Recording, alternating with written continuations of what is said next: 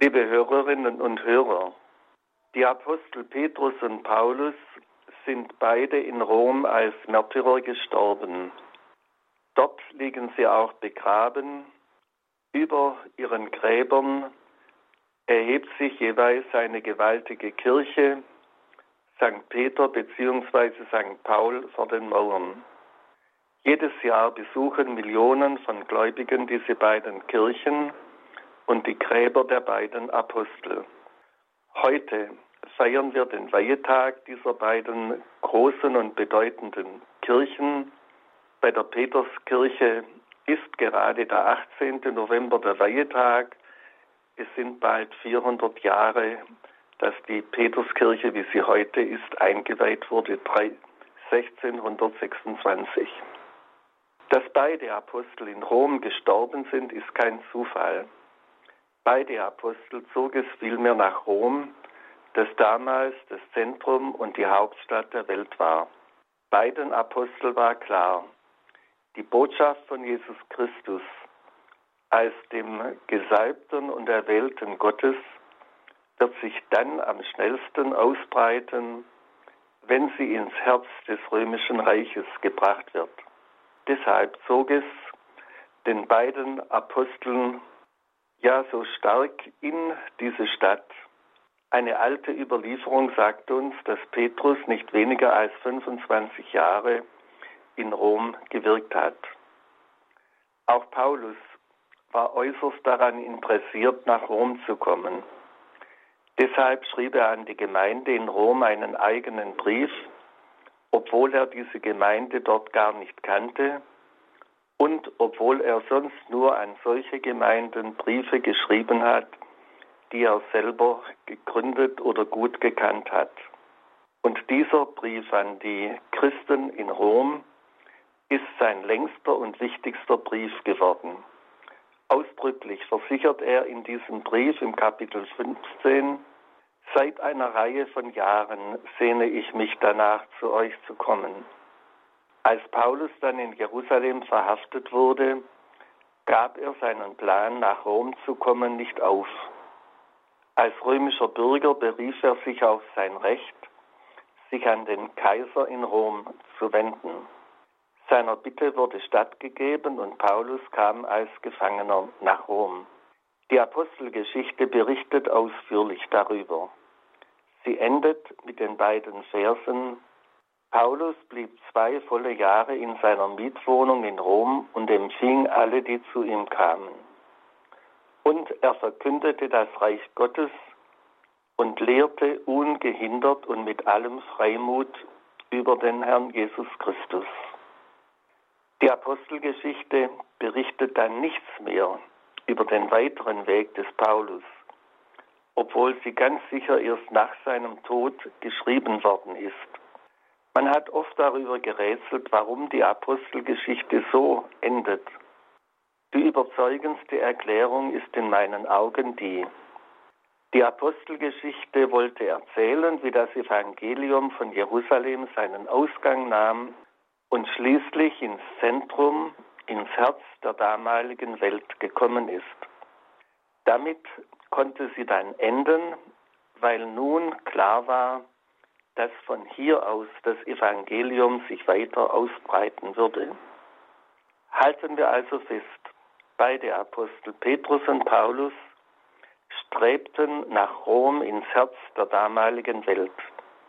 Sie waren davon überzeugt, wenn das Evangelium im Herzen des römischen Reiches Aufnahme findet, dann wird es auch bald in den anderen Gebieten bekannt werden. Wie das Blut aus dem Herzen überall hin gepumpt wird, so wird auch das Evangelium nach allen Seiten sich ausbreiten, wenn es dort im Herzen des römischen Reiches Wurzeln geschlagen hat. Und so ist es ja auch wirklich gekommen.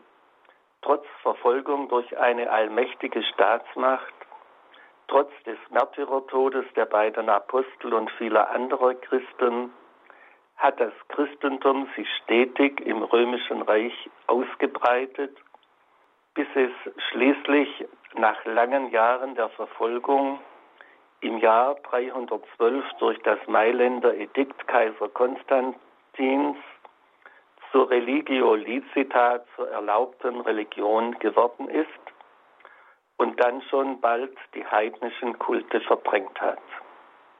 Liebe Hörerinnen und Hörer, ich möchte nun das Gesagte noch in seiner Bedeutung für uns bedenken. Drei Punkte scheinen mir dabei wichtig. Punkt 1. Wenn Petrus und Paulus ins Zentrum der damaligen Welt gedrängt haben, dann heißt das doch für uns Christen von heute, wir dürfen uns nicht aus der Welt zurückziehen. Wir dürfen die Gestaltung der Welt nicht den anderen überlassen. Wir müssen vielmehr mit aller Kraft versuchen, auch heute das Evangelium ins Zentrum der Welt zu bringen. Von daher ist es nicht mehr als richtig, wenn in der Kapelle des Rundfunksenders von Radio Vatikan die Worte aus dem Matthäusevangelium stehen, was ich euch im Dunkeln sage, davon redet am hellen Tag, und was man euch ins Ohr flüstert, das verkündet von den Dächern.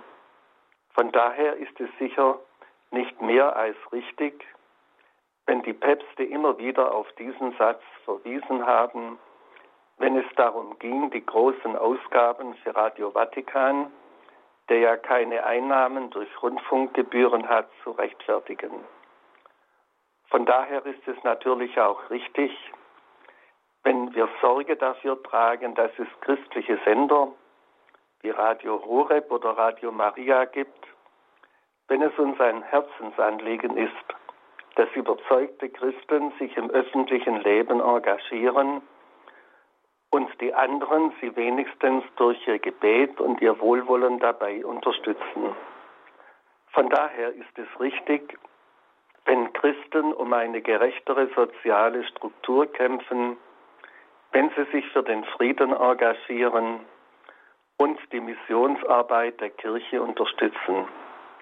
Das Evangelium drängt auch heute ins Herz der Welt. Es will auch heute das öffentliche Leben gestalten und prägen. Punkt 2. Auf unser persönliches Leben angewendet heißt das. Das Evangelium will unseren Alltag prägen. Es soll keinen Bereich geben, in dem Gott ausgeklammert ist. Gott will der Herr unseres Sonntags und der Werktage sein, der Herr unserer Freizeit und unserer Arbeit. In allen Bereichen soll etwas davon zu spüren sein, dass wir zu Jesus Christus gehören. In diesem Sinn sagt Paulus im Brief an die Kolosser, alles, was ihr in Worten und Werken tut, geschehe im Namen Jesu des Herrn. Und noch kurz ein dritter Punkt. Wenn Petrus und Paulus ins Herz der Welt nach Rom gedrängt haben, wenn sie die Mitte der Welt für entscheidend wichtig hielten, dann ist es doch auch für uns wichtig, die Verbindung mit dem heutigen Herzen der Kirche, mit Rom und dem Papst zu halten. Der Papst braucht für seinen Dienst unsere wohlwollende Solidarität.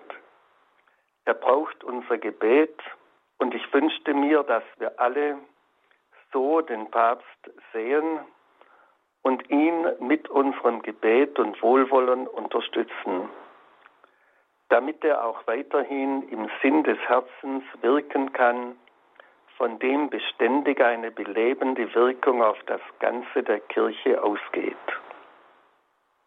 So segne sie jetzt alle und in besonderer Weise unseren Papst Franziskus auf die Fürsprache der beiden Apostel Petrus und Paulus, der dreifaltige Gott, der Vater, der Sohn und der Heilige Geist.